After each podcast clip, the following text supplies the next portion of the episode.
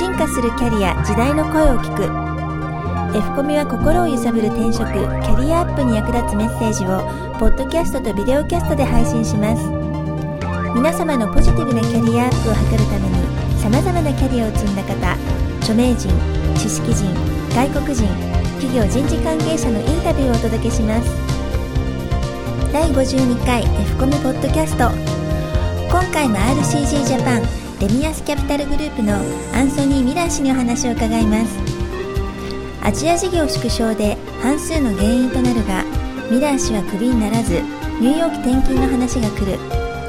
ところが香港にとどまる決意をしたミラー氏はその話を蹴り2年ほど失業する。この回ではベアスターンズに復帰するもアジア事業縮小の中で失業から一転起業と引き抜きをお届けします。ミラー氏は英語でお話しされます。F コミュアルファベットの F とカタカナのコミュで検索していただくか http コロンスラッシュスラッシュキャリアハイフンファインダーズドットネットで F コミュサイトにアクセスしてスクリプトを参考にしてください。I got to Hong Kong and it was wonderful and exciting and I loved it. But、the huge growth in China uh, wasn't profitable for any of the U.S. investment banks, and so all the companies that had tripled, quadrupled, sextupled the size of their offices in Hong Kong to do business in China came to the sudden and shattering discovery that it was going to be five years or ten years before they were going to make any money in China, that there weren't many transactions to do. And so then they started reducing the size of their offices in, in China. And that happens in America. It's not necessarily a good thing, but we peak chase. So we staff up for the peaks and we staff down when the peaks go away. Uh, and I had been at Bear Stearns on and off, not counting the two years in Cleveland, for almost 10 years, so I was part of the family. And so they gave me an opportunity to come back to New York rather than just get fired like everybody else in Hong Kong when they reduced from 90 people or 120 people then to half that size. Um, and I thought about it and I said, no, I said, I don't want to come back. I like it here. And so for a year or two, I lived in Hong Kong paying a lot of rent in a very expensive, very high rent environment without a real job.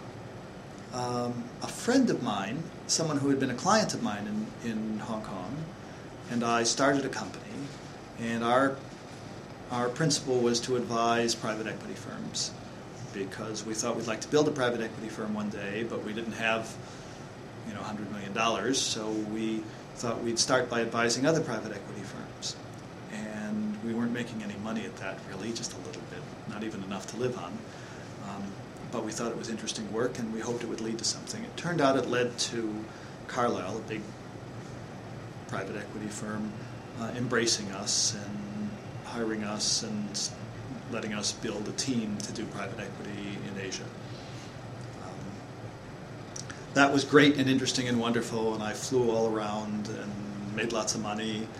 And then after a couple of years, we had some disagreements. Uh, and my partner and I decided uh, that probably it was best to resign. Uh, I don't know if Carlyle would have came to that same conclusion after a couple of months.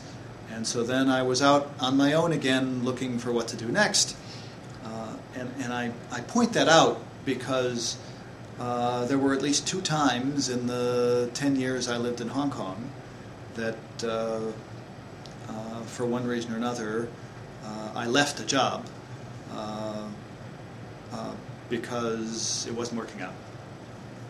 and took the risk of not knowing what my next job was going to be rather than when I left Dillon Read to go to Bear Stearns, it was easy because they recruited me and paid me more, and it was a smooth transition. Sometimes your transitions aren't so smooth, and you're worried about, you know, how this how this is all going to work out. It worked out fine. I ended up uh, starting the business for Ramius, the company I work for now, uh, both in Hong Kong and Tokyo, uh, and uh, since then, it's been a wonderful experience. I'll probably be at Ramius for the rest of my life. Uh, you never know for sure, but uh, it seems like family, and business is going well, and everyone is happy. But um, Uh, for a time there, more than once uh, in the previous 10 years, uh, there had been serious uh, dips in my career. And I think the only thing you can do is brush yourself off and start again. Uh, I think that people who say I've been unlucky, uh, I would venture to say that, that I've been just as unlucky as they have. And people who say, well, I've been lucky, I think I've been just as lucky as they have.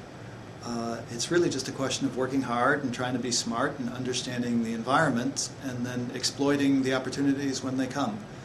And, and so when you get lucky, making the most of it, and when you get unlucky, not letting it damage you too much. 次回は立教大学大学院ビジネスデザイン研究科准教授小島貴子氏のインタビューをお届けします F コミでは今後も著名人知識人外国人のキャリアに関するインタビューを配信し心を揺さぶる転職キャリアアップに役立つメッセージをお届けしますなお同じ番組を映像付きのビデオキャストでも配信しています。アルファベットの F とカタカナのコミュで検索しぜひサイトにアクセスしてください。